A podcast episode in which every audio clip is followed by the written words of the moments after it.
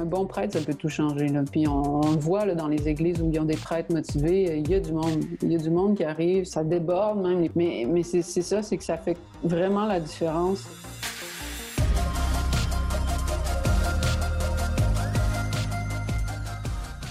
Bonjour et bienvenue à Parésia, votre balado qui prend le temps de penser. Les différentes générations de jeunes au Québec ont un rapport complexe avec le catholicisme. Pour la majorité, ils ont été élevés en marge de l'Église et n'ont qu'une relation extérieure avec l'institution ecclésiale. Cette distance n'a cependant pas que des désavantages. Du point de vue de l'évangélisation, leur ignorance même crée chez certains une curiosité qui, si elle est bien accueillie et orientée, peut mener à la découverte de la personne du Christ et des moyens sacramentels pour vivre une union intime avec le Sauveur du monde. Ce désir de connaissance est même décuplé chez les plus intellectuels d'entre eux, et c'est le cas de mon invité cette semaine, Laurence Godin-Tremblay. Bonjour. Bonjour. Laurence euh, Godin-Tremblay, vous êtes philosophe, doctorante en philosophie euh, en partenariat avec l'UCAM et l'Université euh, de Florence en Italie. et on va avoir l'occasion de parler de cette passion que vous avez pour, pour l'Italie et la langue italienne. votre thèse sur laquelle vous travaillez en ce moment à temps partiel, puisque vous êtes nouvellement mère de famille, vous venez tout juste d'avoir un beau bébé. On va avoir l'occasion d'en parler également. Donc, euh, votre thèse de doctorat sur laquelle vous travaillez euh, porte sur le thème de la physique d'Aristote rien de moins.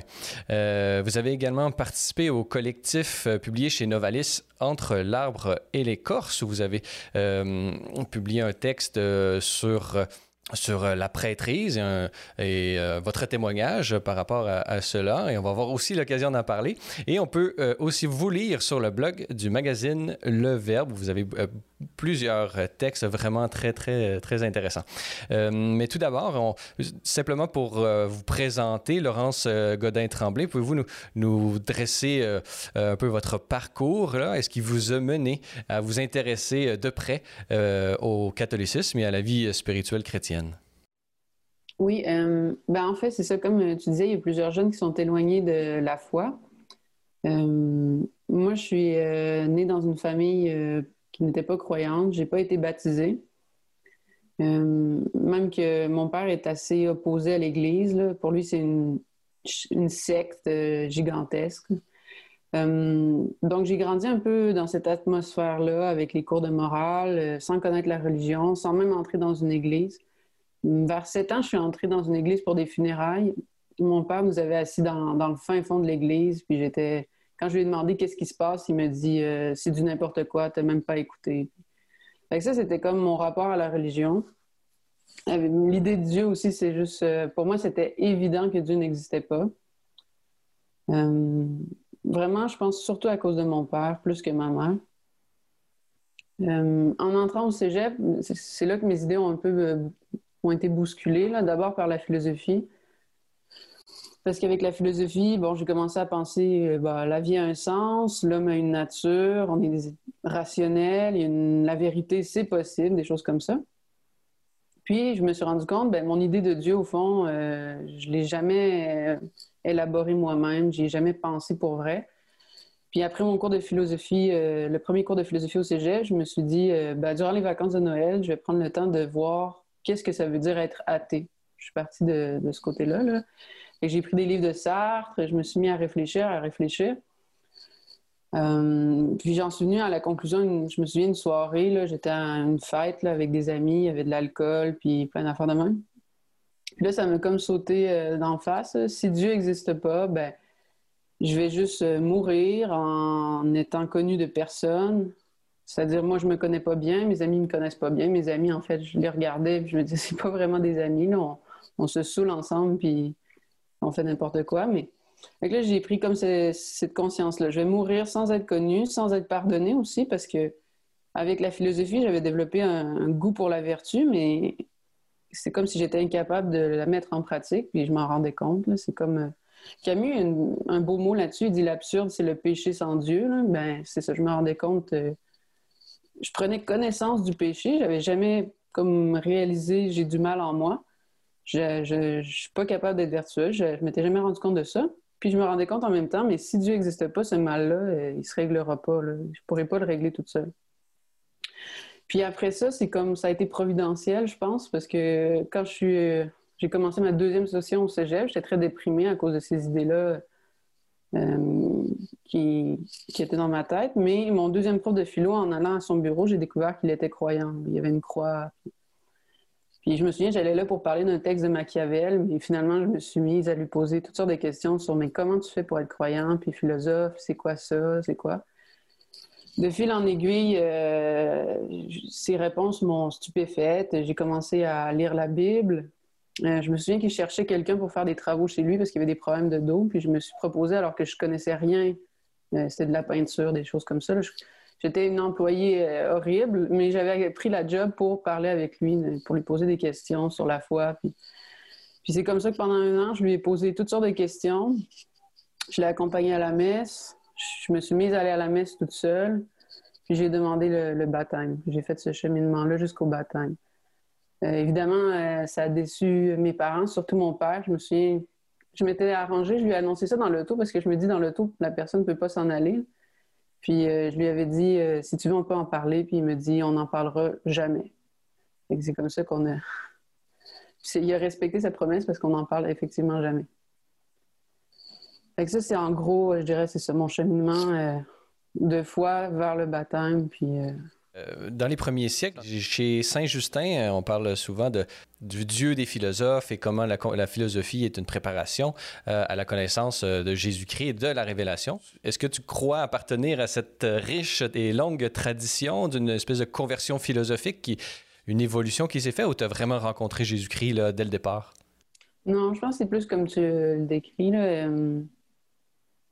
C'est-à-dire que, en premier, c'est ça. La philosophie, ce que, ce que ça m'a permis, c'est de faire le ménage dans ma tête, d'enlever les obstacles au moins pour croire.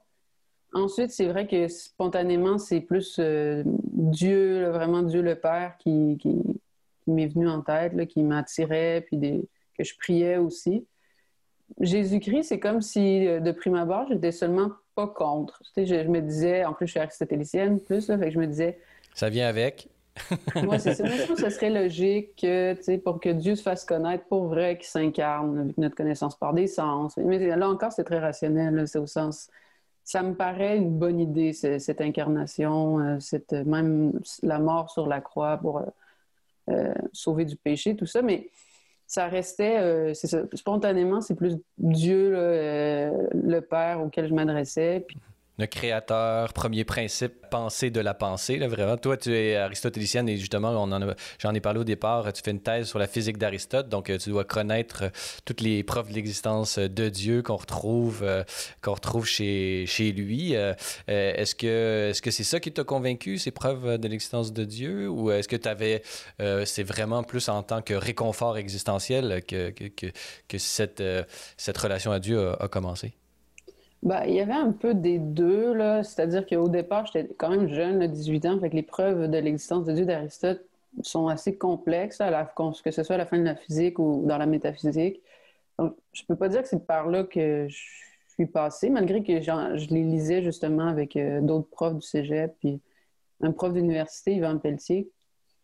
Euh, mais tu sais, c'est simplement aussi ce raisonnement spontané à un moment donné qu'on fait que, tu sais, si la vie si la vie a un sens, si on a une nature, si les choses sont ordonnées, ben, à quelque part, il faut qu'il y ait... Ça peut pas venir du hasard ou du chaos complètement. Donc, il y avait ce raisonnement-là aussi dans ma tête qui, je pense, est accessible à beaucoup de gens. Puis après, oui, il y avait... Il y avait juste comme cette intuition, là, cette... Euh, j'étais passée aussi par un épisode, c'est ça, de prendre conscience de mon péché, de prendre conscience que je pouvais pas l'enlever de moi-même. Puis c'est comme, euh, je me souviens, un des premiers textes de la Bible que j'ai lu, c'est le texte sur la Samaritaine. C'est le premier évangile que j'ai lu parce que, bon, le prof de philo en question que j'avais rencontré, croyant, m'avait dit, si tu veux lire la Bible, tu sais, ça sert à rien de commencer par euh, le début puis aller à la fin, ce que j'avais essayé de faire, puis j'avais rien compris. Il m'avait dit, euh, prends l'évangile du jour. Puis l'évangile du jour, c'était la Samaritaine. Bon. Mais c'est comme si en lisant ce texte-là, ça me sautait aux yeux. Ça peut juste être vrai quand euh, le Christ dit euh, euh, Tu as soif, tu as soif d'une eau, mais cette eau-là, elle, ne te comblera jamais. Mais moi, ça me rappelait un peu toute mon adolescence, cette recherche. J'ai pris beaucoup de drogue, l'alcool, des choses comme ça. Puis après, moi, je peux te donner une, eau qui va apaiser ta soif, qui va être source euh, d'éternité, des choses comme ça. Ça, ça me vraiment comme ça, ça ne peut qu'être vrai. On dirait que on dit que Jésus parlait avec autorité, mais je me souviens que quand j'ai lu ce texte-là, je me suis dit ça, c'est un texte qui parle avec autorité, euh, dans le bon sens du terme, qui te fait croire, qui, qui, qui, est, qui est vrai, qui, il y a ça, puis je me souviens d'un autre moment aussi euh, qui est un peu bizarre, j'en ai jamais vraiment parlé, mais euh, j'avais une fête avec des amis, puis dans un restaurant pour fêter ses 18 ans. Je me souviens que j'avais trouvé ça très laid, très... vulgaire. vulgaire, grossier, quétaine, peu importe les mots qu'on... Puis j'étais sortie dans le stationnement après, pendant que les autres payaient leurs factures, puis je regardais le stationnement, puis je le trouvais très laid aussi. Puis je me disais, la vie peut pas être juste ça, comme ces espèces de fêtes semi-mondaines, semi-kitsch, euh, avec ces parkings affreux. Puis, j'avais dit à Dieu, est-ce que, est que vraiment je peux avoir foi? Puis je me souviens d'avoir senti dans mon cœur, je ne te décevrai pas. tu peux me faire confiance.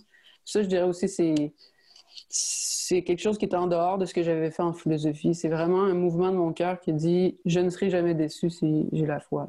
J'ai des sentis très forts je pense que ça a été un des moments les plus déclencheurs, un peu plus tard. C'est un peu après que j'ai demandé le baptême, justement. Mhm.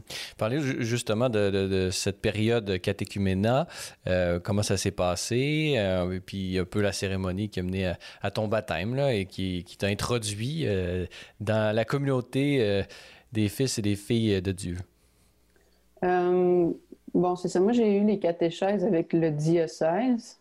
J'ai fait aussi des catéchèses avec le néo-catéchuménat. J'ai fait les deux. Euh, sans entrer finalement dans le chemin. J'étais encore très jeune d'ailleurs que.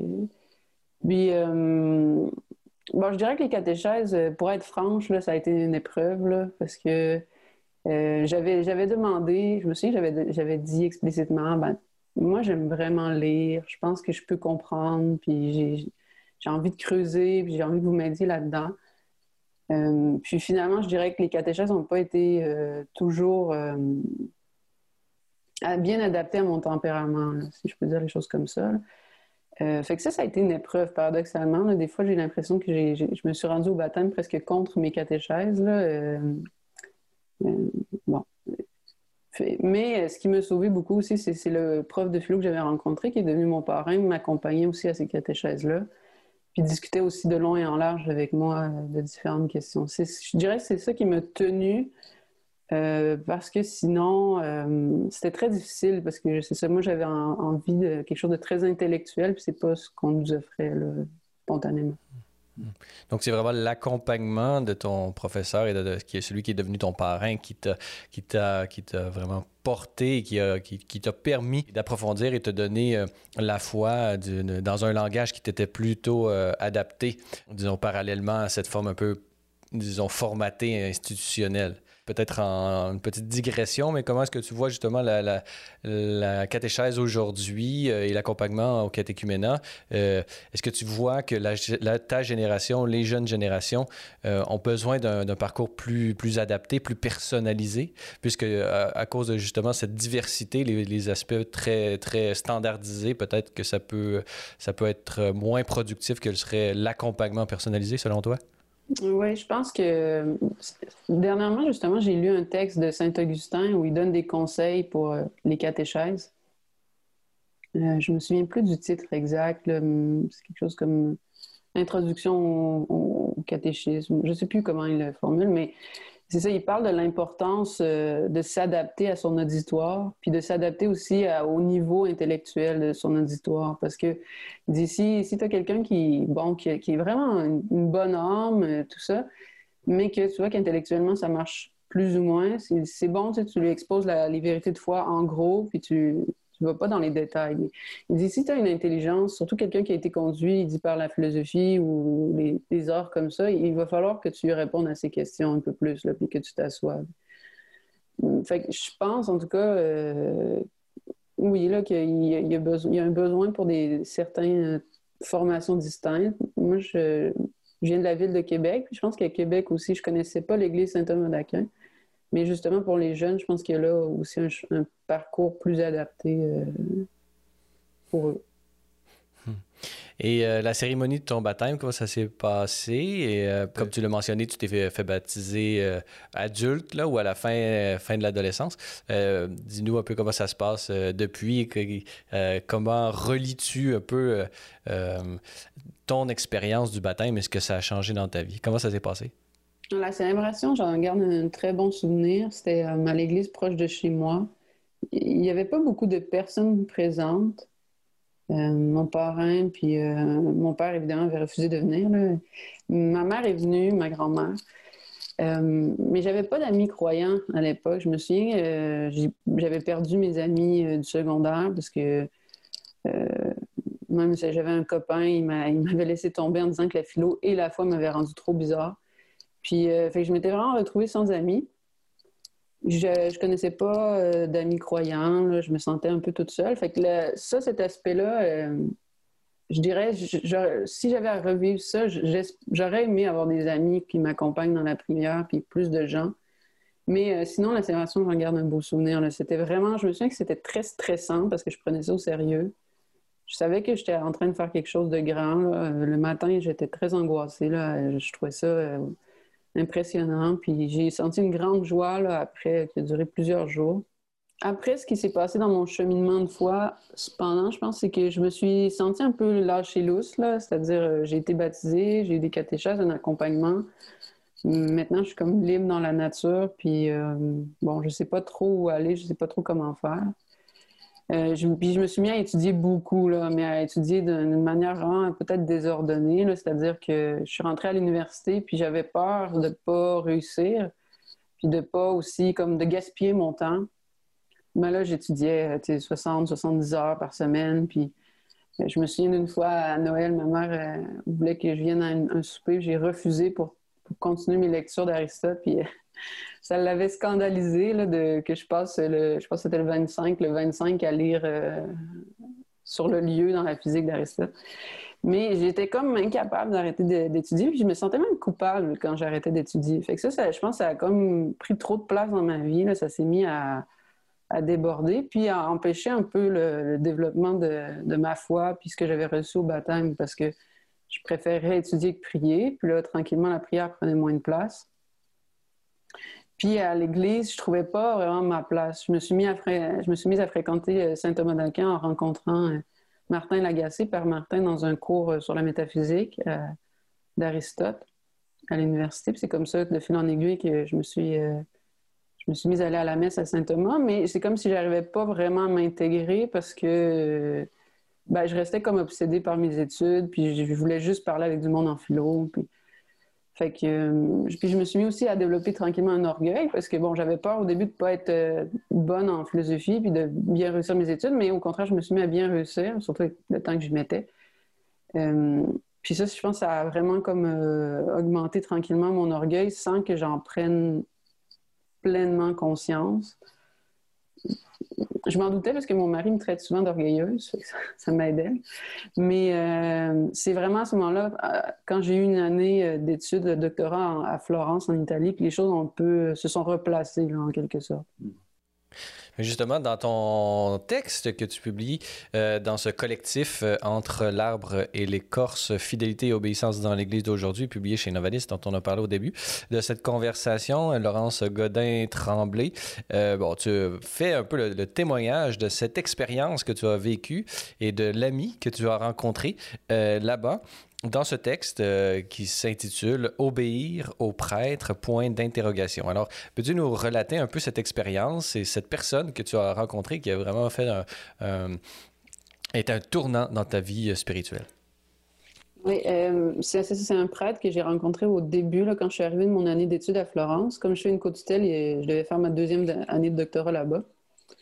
Euh, puis de prime abord, c'est comme si euh, a changé de continent, ça m'a mis dans une autre, ça mis dans une autre ambiance parce que euh, j'avais vraiment eu un été fou. J'avais donné quatre conférences, dont une en Grèce. Je m'étais déplacée à Delphes pour aller là-bas. Puis j'avais joué pour deux équipes de soccer. J'allais remplacer un peu partout. J'étudiais, je donnais un, un, atelier de grec. C'était comme complètement fou. Mais quand je suis arrivée en Italie, Là, j'avais plus rien. Puis là-bas, les études en Italie, euh, en tout cas moi, dans mon cas, surtout au doctorat, c'est pas que les Italiens sont très organisés. Là. Je suis pas arrivée, puis mon prof m'a accueilli, puis il me dit voilà, ça c'est un cours que tu dois faire. En fait, personne ne me disait rien. J'ai découvert là-bas que je payais rien. J'avais même pas de frais de scolarité. Ça m'a vraiment surprise. Euh, mes cours, il n'y avait pas d'évaluation. C'était juste, je, vais à mon cours, je suis le séminaire, puis on ne m'évalue pas. Donc là, ça me donnait beaucoup de temps, plus de temps, plus de temps que je pensais. Euh, plus de solitude aussi, ça a été dur au début. Je me disais, euh, je suis dans un autre pays avec personne autour. oui, je, connais la langue, mais je me suis rendu compte là-bas, ça parle plus vite. Puis quand il y a du bruit, ça marche plus.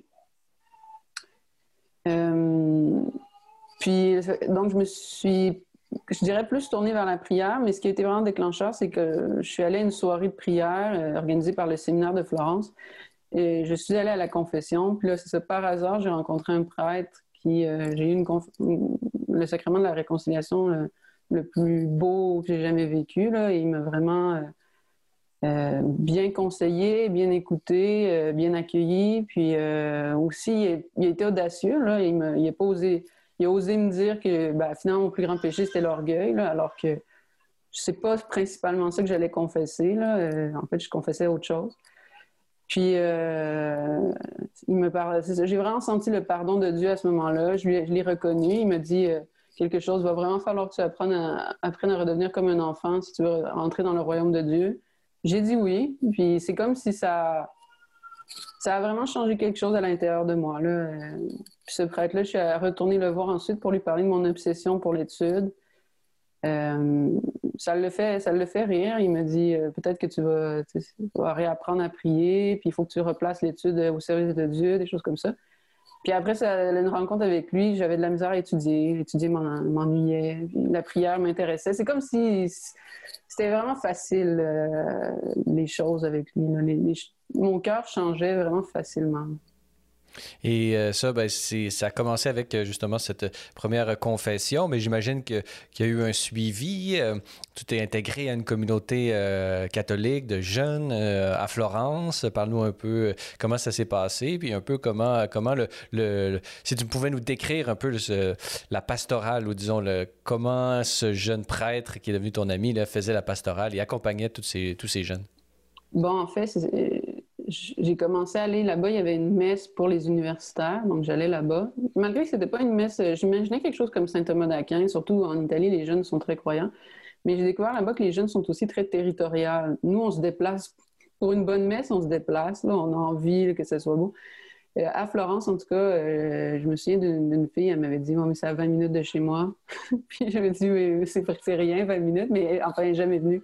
Simplement parce que c'était à 20 minutes.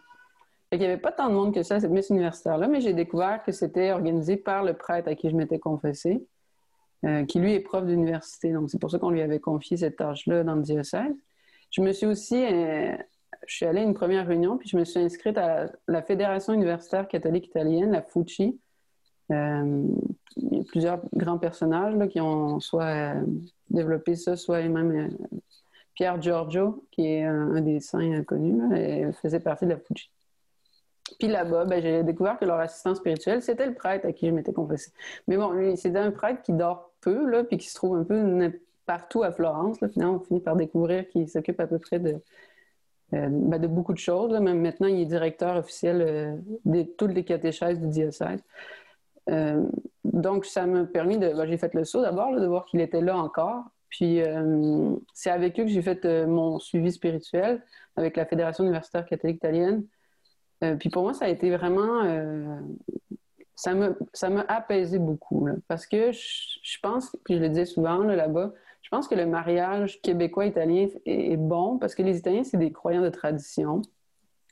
Puis les, jeunes Québécois, il y en a beaucoup, c'est des nouveaux convertis comme moi. Ça fait un beau mélange parce que, comme nouveau converti, moi, je trouve, ben, j'ai tendance des fois à être angoissée ou à douter de ma foi ou il y a plein de choses que je, comprends pas, ou des prières de base que j'ignore. Je me souviens que Don Francesco, mon, ben, directeur spirituel, m'a appris le, chapelet. Il s'est rendu compte que je savais pas prier le chapelet. Ou euh, juste comme m'agenouiller à l'église comme il faut, ou des choses comme ça. C'est bizarre, il y a plein de trucs de base que tu ignores. Puis, euh, de l'autre côté, les Italiens, des fois, sont tellement traditionnalistes qu'ils oublient un peu pourquoi ils croient. Ça devient plus institutionnel. Et ça faisait un beau mariage parce qu'eux me trouvaient touchante. C'est comme, hey, mais on peut vraiment comme choisir la foi envers et contre tous. Puis moi, ils me faisaient du bien parce qu'ils étaient comme toujours, je dirais, euh, confiants. Confiants que Dieu va, intervenir dans leur vie, que ça va aller, que Dieu est là, qu'il est là depuis leur enfance et que ça va continuer comme ça. ça faisait un beau, un beau mariage. Moi, il m'apaisait, puis moi, je les stimulais, je dirais, je dirais comme ça. Et euh, est-ce que tu gardes euh, contact avec eux? Comment ça se passe depuis ton retour? avec Don Francesco, oui. Ça, c'était une question bah, que je me posais là, vers la fin de mon séjour, si j'allais garder contact avec lui. Euh. Puis euh, lui non plus ne savait pas. Il m'avait promis qu'il allait continuer de prier pour moi, que à quelque part il resterait euh, mon père spirituel. Mais je pense qu'il attendait de voir si j'allais rencontrer un autre directeur ou si j'allais trouver au moins quelqu'un pour la confession.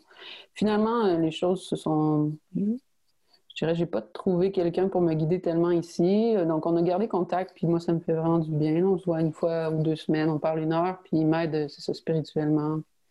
Et je lui ai écrit beaucoup aussi, ça me permet de garder l'italien en même temps. Je lui ai écrit des, lettres aussi pour expliquer mon, ça, mon cheminement, puis mes préoccupations. J'ai même suivi des cours à distance parce que la pandémie a, eu ça de bon. J'ai pu faire les cours à distance de théologie avec lui. Puis la même chose pour la, la Fuji. Leurs rencontres, euh, maintenant, ces temps-ci, sont online. Fait que ben, j'ai pu participer. Ça, ça, a été un peu euh, un des bons effets de la, la pandémie, là, de me permettre ces contacts-là. Puis si tu avais à témoigner là, de, l'importance, euh, par exemple, du, sacerdoce, puisque ton texte porte aussi là-dessus, euh, sur, euh, sur la présence, le rôle du prêtre aujourd'hui, comme non seulement comme accompagnateur, mais comme, comme celui qui permet une relation vraiment plus intime à, Dieu grâce au sacrement, notamment l'Eucharistie, la messe et la confession. Qu'est-ce que, si tu pouvais résumer là, ce que ça a vraiment changé dans ta vie, puis comment, comment tu conçois le, le rôle du prêtre? Pourquoi est-ce que c'est essentiel, selon toi, à une vie spirituelle chrétienne fructueuse? Mais je pense qu'à la base, j'ai toujours une. Je me souviens que quand j'étais jeune, puis que j'écoutais des films, mettons Star Wars, j'aimais tout le temps la relation maître-disciple. J'aimais, je me... C'était vraiment tout le temps dans les films ma relation préférée. Quand j'étais jeune, j'écoutais une émission, il y avait une jeune femme qui tuait des vampires, puis elle avait un prof qui, lui, qui la conseillait, puis je me disais, intérieurement, même jeune, je me disais, ah, si seulement j'avais quelqu'un pour me guider, je pourrais vraiment devenir une bonne personne.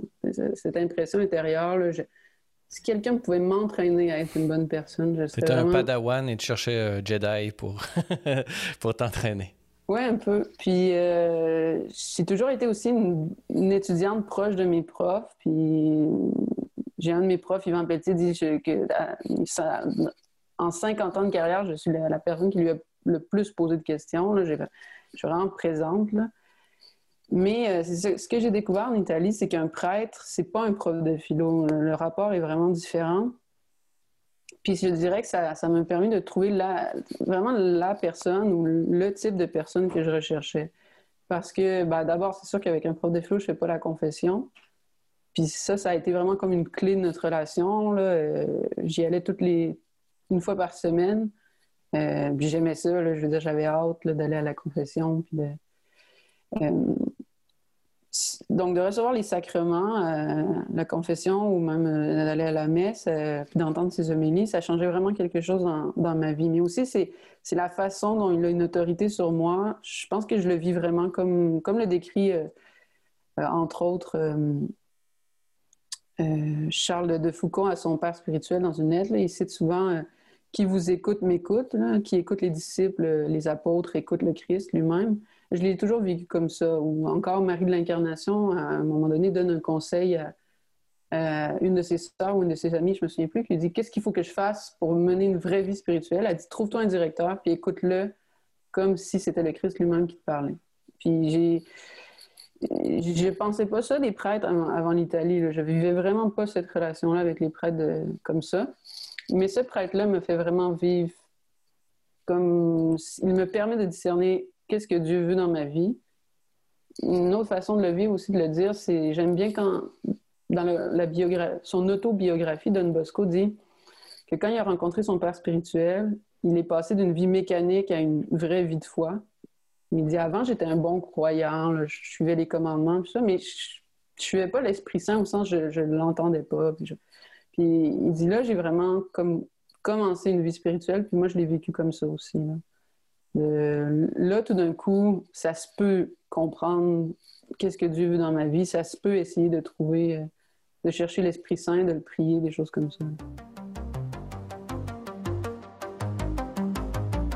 Chers auditeurs de Parésia, notez que pour en apprendre davantage sur Celles et Lumières Médias, avoir accès à l'ensemble de nos émissions ou documentaires télé, consulter notre grille horaire ou lire nos différents blogs, rendez-vous sur notre site internet au www.slmedia.org/fr. Vous pouvez également nous suivre via Facebook, Twitter et Instagram. Grand merci à tous ceux qui veulent bien nous laisser un commentaire sur votre plateforme balado préférée ou en s'engageant par leur mention j'aime ou leur partage. Enfin, notez que l'apostolat C'est les Média ne serait possible sans votre contribution financière. Pour faire un don, visitez notre site web au www.slmedia.org/fr où vous y trouverez toutes les informations sur nos différents programmes de soutien financier. Nous émettons des reçus pour fin d'impôt. Merci à l'avance pour votre générosité. Nous sommes toujours en compagnie de Laurence Godin-Tremblay. Dans la première partie de l'émission, on a eu l'occasion de parler un peu de ton cheminement euh, à la fois intellectuel et spirituel qui t'a mené jusqu'en Italie, à Florence, où tu as fait la rencontre d'un prêtre exceptionnel qui a vraiment euh, euh, t'a permis d'approfondir ta vie de foi d'une manière comme tu, le décrivais de manière exceptionnelle. Euh, dans cette deuxième partie, j'aimerais qu'on approfondisse un peu ta vision jeune, euh, catholique, intellectuelle, comment tu vis ça aujourd'hui, puisque tu es également euh, jeune maman.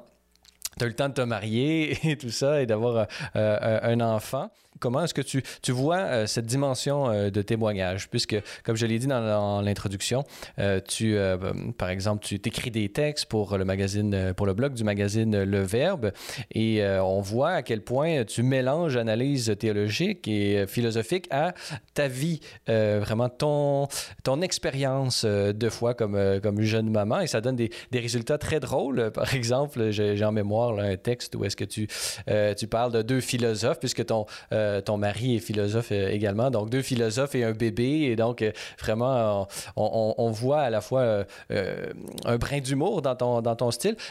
Parle-nous, comment est-ce que tu vois un peu ta manière d'écrire, mais également cette, ce mariage que tu vois entre l'analyse ou ta vision théologique et philosophique et ton expérience de, jeune maman? Pour le verbe, justement, c'est en Italie. Je leur avais écrit en leur disant ben, vous m'aviez déjà invité à écrire des textes il y a quelques années. Sur le moment, je, faisais autre chose, j'avais dit non. Mais là, je serais intéressée. J'ai commencé à des cours de théologie, puis euh, j'aurais quelques trucs à, écrire. bon, je me souviens que le, premier texte que j'ai produit a finalement été euh, refusé. Bon, on m'a dit qu'il serait publié un jour, mais j'y crois plus. Euh, entre autres, je pense que c'est ça. Il était vraiment trop académique. J'écrivais comme j'écris mes travaux à l'université ou des articles universitaires. Puis, bah, par hasard, c'est ça, en revenant d'Italie, dans l'aéroport, j'ai écrit comme un témoignage sur euh, justement mon directeur spirituel. Puis euh, là, ça, c'est ça, les gens du Verbe m'ont dit oui, c'est vraiment, euh, c'est bon, puis ça, on va le publier. donc, c'est ça, je me suis rendu compte avec eux que bah, du ton qu'il fallait aborder, le, type de public, qui n'est pas un public académique ce qui m'a permis de me mettre à développer des textes. Euh, j'aime les textes personnels, puis j'aime les textes aussi. Euh, ben, j'y tiens là, à ces idées-là de théologie puis de philosophie. Donc, euh, comme des fois, j'essaie de, mélanger les deux, ou en tout cas d'écrire dans ces, deux registres-là principalement, que ce soit des questions un peu plus théologiques ou comme j'avais écrit sur la, punition divine, puis des choses comme ça. Mais j'aime aussi écrire des textes sur ma vie, puis ma vie comme comme mère. Parce que aussi dernièrement, je me suis rendu compte euh, ben, que c'est un sujet qui, touche beaucoup les gens, là, croyants, pas croyants, parce que surtout mes textes sur la maternité, j'ai reçu beaucoup de messages de, des amis avec qui je joue au soccer, qui sont nouvellement maman, euh, des gens dans ma famille. je, me suis rendu compte qu'il y a là vraiment une manière d'évangéliser aussi, de, parler du Christ en partant d'une expérience très concrète et vraie, la maternité, puis l'amour qu'on peut ressentir aussi pour nos enfants. Peux-tu nous, nous, nous témoigner un peu comment tu vis euh, cette euh, nouvelle maternité? Euh, comment conçois-tu ton enfant? Comment est-ce que tu le, comment tu le vois? Quelles sont tes préoccupations actuelles à son sujet? Puisque tu as écrit un peu sur la, sur la question, je me permets de, te poser la question. Oui, oui. Bon, c'est sûr que moi, mettons, du point de vue personnel, de devenir mère, ça me. Je, ben, je, me pose toutes sortes de questions sur moi là, ces temps-ci, pour être franche, parce que euh, je dirais que euh, du point de vue, en tout cas, du temps, réconcilier philosophie et bébé, c'est pas euh, évident. puis il y a des journées, ben, je, disais ça, je disais ça dernièrement justement à mon directeur spirituel, il y a des journées où j'aurais juste envie d'en faire un deuxième tout de suite, puis d'en juste pas retourner. J'aimerais finir mon doctorat, mais presque de pas travailler puis de faire des bébés continuellement. De l'autre, il y a des journées où si je prends un texte de philo ou en ce moment je donne un petit cours privé de logique à un étudiant à la maîtrise, quand je vis ces expériences-là, euh, mon amour pour la philosophie devient euh, explosif. Puis là, c'est le contraire. J'ai vraiment, je me dis, ça n'a pas d'allure. J'ai vraiment envie d'enseigner un jour. Euh, c'est vraiment comme un challengeant, comme nouvelle réalité dans ma vie, d'essayer de comprendre qui je suis, puis comment je, je gère ces deux facettes-là de ma personnalité qui, qui sont, je dirais pas qu'ils sont opposées, mais qui, qui, demandent en tout cas beaucoup de temps les, les, deux, puis qui, de prime abord, euh, ne se réconcilient pas toujours parfaitement.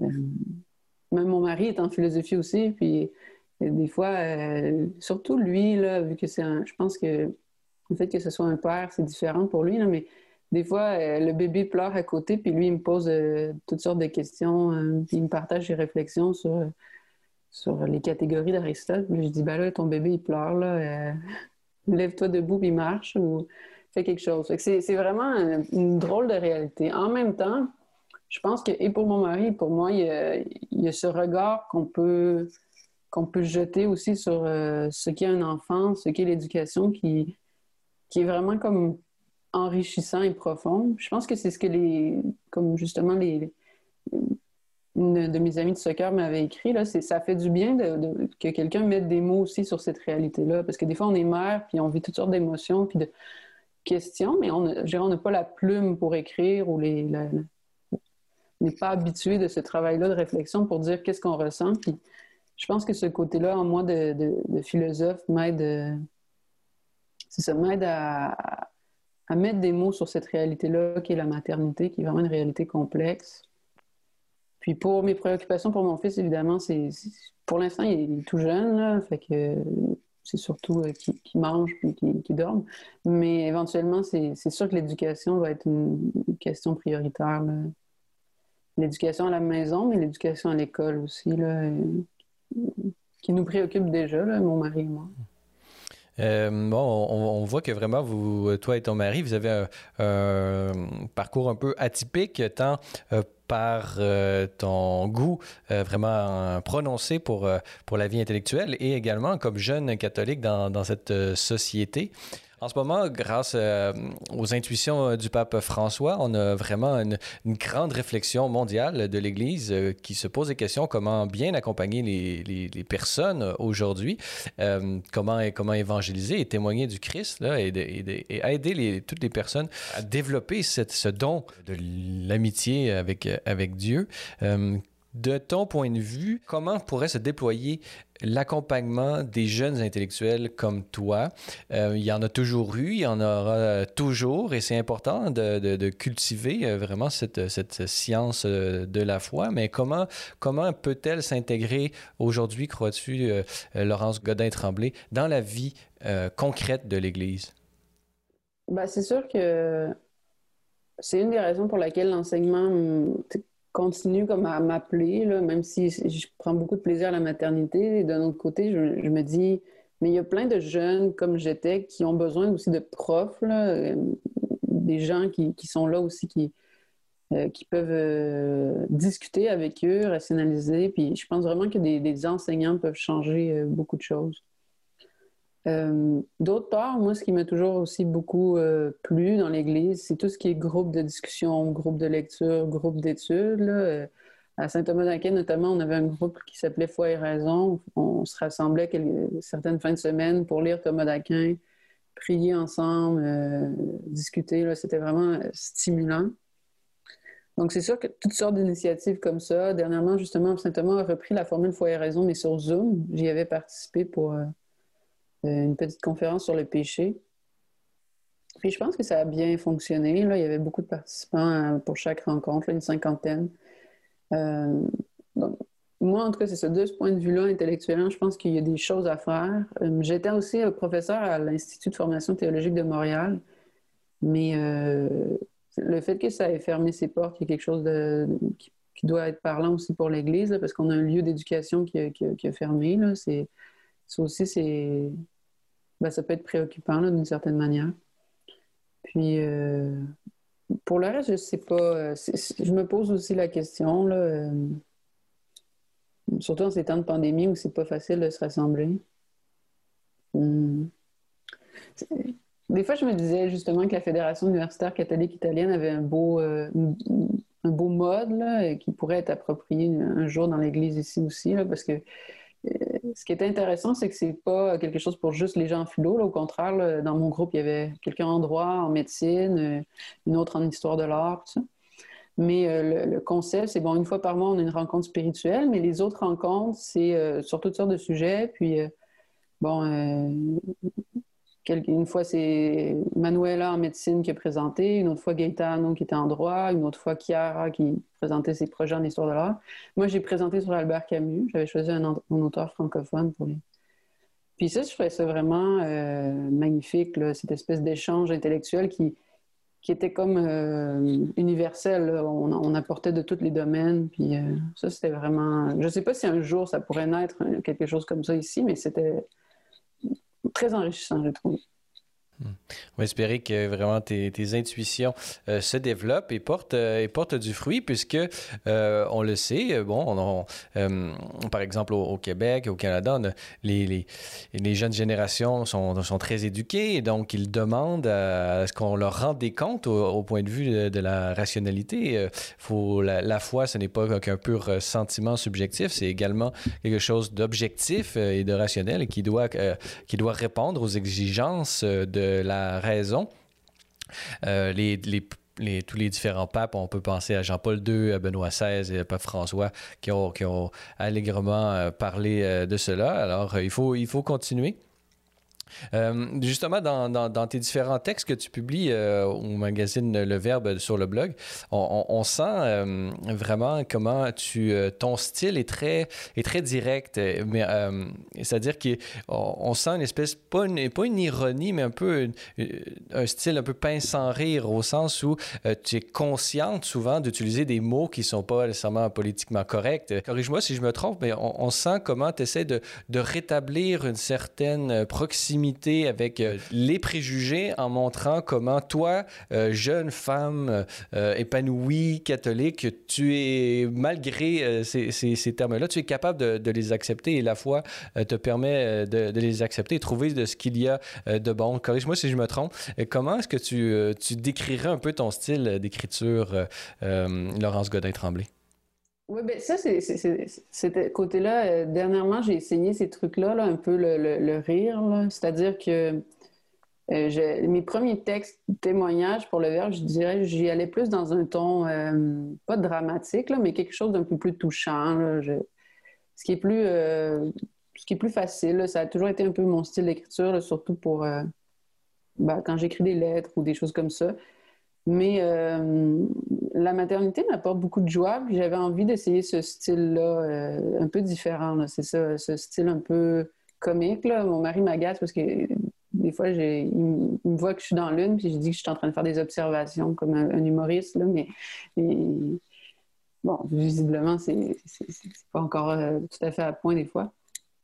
Mais c'est ça. Ce que j'aime aussi, c'est ça avec ce, ce ton-là, un peu plus des fois pince sans rire ou ironique, c'est que ça me permet de, de désamorcer, de, des gros sujets qui, justement, sur lesquels on a beaucoup de préjugés dans l'Église. Pas dans l'Église, mais des fois dans le monde, justement, l'humiliation ou des fois de toucher, justement, c'était mon dernier texte portait sur le baptême de mon fils, puis euh, j'avoue m'être un peu moqué des, nouvelles spiritualités, là aussi, euh, c'est-à-dire que j'avais connu un couple qui voulait faire baptiser leur enfant, mais quand je leur ai expliqué c'était quoi le baptême, visiblement, bon, ils n'ont pas la foi, fait qu'ils n'ont pas voulu faire ça. Puis je me souviens qu'il m'avait regardé en, se disant, avec des yeux comme était complètement irrationnel de croire en ces trucs-là de Jésus-Christ, tout ça. Mais après, quand moi je suis allée à leur euh, cérémonie maison, où finalement comme des prières lancées dans l'univers, on avait des bougies. Euh, euh, un des invités me parlait de l'énergie des pyramides. Je me disais, mais je peux pas croire que ce soit moi qui soit comme ridicule avec ma foi, qui est pourtant appuyée de par 2000 ans, par des pères de l'Église, des, docteurs, des philosophes, des théologiens. Donc, je dirais, mais le style comme comique me permettait de présenter ça sans choquer les gens, parce qu'on on, va se le dire, on vit quand même dans une société où c'est difficile de, débattre puis d'aborder certains sujets. Au moins avec le rire, je pense qu'il y, a une façon de passer un message sans que ça, sans que ça dégénère, sans que ça soit vécu comme une attaque personnelle. Puis euh, il y a toujours la, question du, témoignage. On, se rappellera les, paroles du pape Paul VI qui disait très bien comment notre monde euh, n'accepte pas nécessairement que des enseignants. Euh, et s'ils les acceptent, c'est parce qu'ils sont d'abord et avant tout des, témoins. Laurence Godin-Tremblay, vous avez fait un bon, beau parcours qui, n'est pas terminé dans, l'Église, dans la foi, à la fois au niveau spirituel.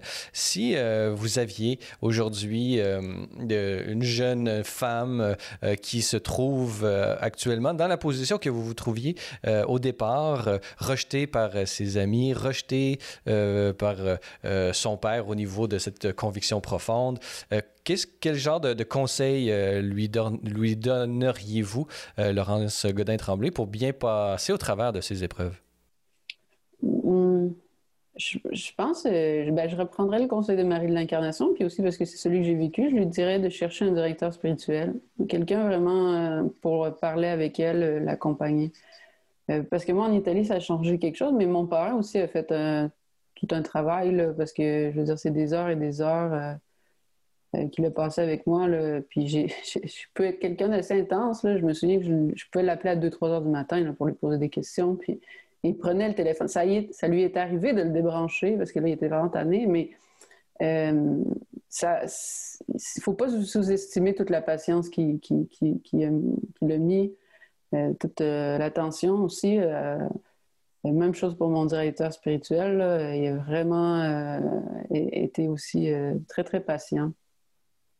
Donc, si j'ai rencontré une jeune, vraiment, là, je lui conseillerais ça. Je, me sentirais mal, moi, de l'accompagner. Je, lui conseillerais vraiment de trouver un prêtre, mais euh, entre sinon, je m'offrirais disponible, mais je lui dirais, surtout la foi catholique, je pense que c'est une vérité que je comprends plus, là, mais ça, connaître Dieu, connaître euh, le Christ, euh, ça se fait pas toute seule, ça se fait pas tout seul à la maison. moi, je vais savoir c'est qui Jésus, puis je vais faire ma propre lecture de la Bible. Parce que des fois, des fois, on entend ça, des gens qui, n'aiment pas l'Église, puis qui disent ben, parce que moi j'ai trouvé Jésus, puis c'est Jésus que je suis, puis euh, je sais c'est qui Jésus. ça me fait toujours penser à ces mots d'Héraclite où il dit euh, euh, bien que le monde soit un et commun, les gens s'en détournent vers leur sagesse propre.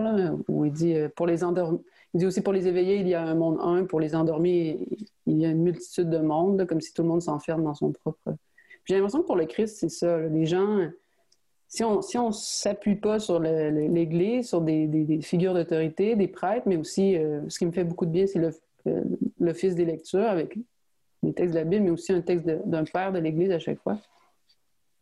Si on ne se fait pas accompagner, si on ne s'appuie pas sur l'Église, puis qu'on reste toute seule, euh, on finit par une interprétation personnelle de Jésus, c'est mon Jésus, puis c'est peut-être pas tout à fait juste. Là. À un moment donné, je pense que chercher Dieu, euh, c'est difficile, puis ça prend des gens. Je pense que c'est ça que je dirais. Même, je trouve que moi, au début, j'avais un parrain, mais je n'étais pas assez entourée encore. J'avais besoin d'amis, j'avais besoin d'une église, j'avais besoin ultimement d'un prêtre, je ne savais pas encore. Mais c'est ça que je lui donnerais comme conseil. Hmm. Et en, terminant, Laurence, Laurence Godin-Tremblay, si vous aviez à vous exprimer sur euh, vos espoirs euh, en tant que jeune euh, mère intellectuelle et, vraiment imprégnée d'une foi profonde, objective et sincère. Parlez-nous, quels sont vos espoirs pour l'Église et peut-être même pour, pour euh, la situation de l'Église, particulièrement euh, au Québec, dans le contexte euh, qu'on lui connaît, avec, cette histoire qui, qui, pèse quand même sur l'Église actuelle, on le sait, depuis 1960, avec la Révolution tranquille. on a culturellement mis, fait une rupture avec toute cette histoire, donc il y a quand même un poids de l'histoire sur, sur l'Église aujourd'hui. Mais si vous aviez, dans ce contexte, à vous exprimer sur vos espoirs concernant l'Église au Québec, particulièrement? Hmm, ben, c'est sûr qu'il y a beaucoup de choses, mais comme j'ai fait cette expérience-là qu'un prêtre peut vraiment faire la différence, moi, j'ai pris beaucoup euh, le chapelet. J'ai toujours une prière, euh, une intention particulière pour la, prêtrise au Québec. Euh, est-ce que j'y crois à ce que dit notamment le curé d'Ars?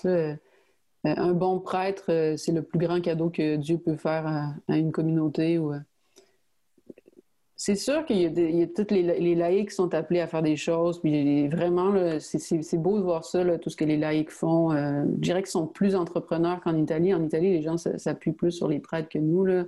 Mais ici, on sent les, les, groupes de prière qui sont juste par des laïcs des fois, tellement il y a cette espèce de force. C'est sûr que ça doit continuer, puis c'est beau. Mais euh, un bon prêtre, ça peut tout changer. Puis on, le voit là, dans les églises où ils ont des prêtres motivés, euh, il y a du monde. Il y a du monde qui arrive, ça, se met à. Ça déborde, même les prêtres deviennent épuisés. Puis... Mais, mais c'est ça, c'est que ça fait vraiment la différence. Euh, je pense un, prêtre qui est là, qui, accompagne, qui, connaît ses brebis. Moi, j'aime beaucoup les. Mon, directeur spirituel, ça m'est arrivé, je me souviens des fois on était dans l'auto avec euh, Gaetano, un de nos amis, puis il se stationne, puis il, se tourne vers moi, puis il dit là, il va y avoir des jeunes, tu voir, ils sont pas très euh, cultivés, euh, je veux pas que tu les juges. je dis mais pourquoi tu dis pas ça à Gaetano aussi?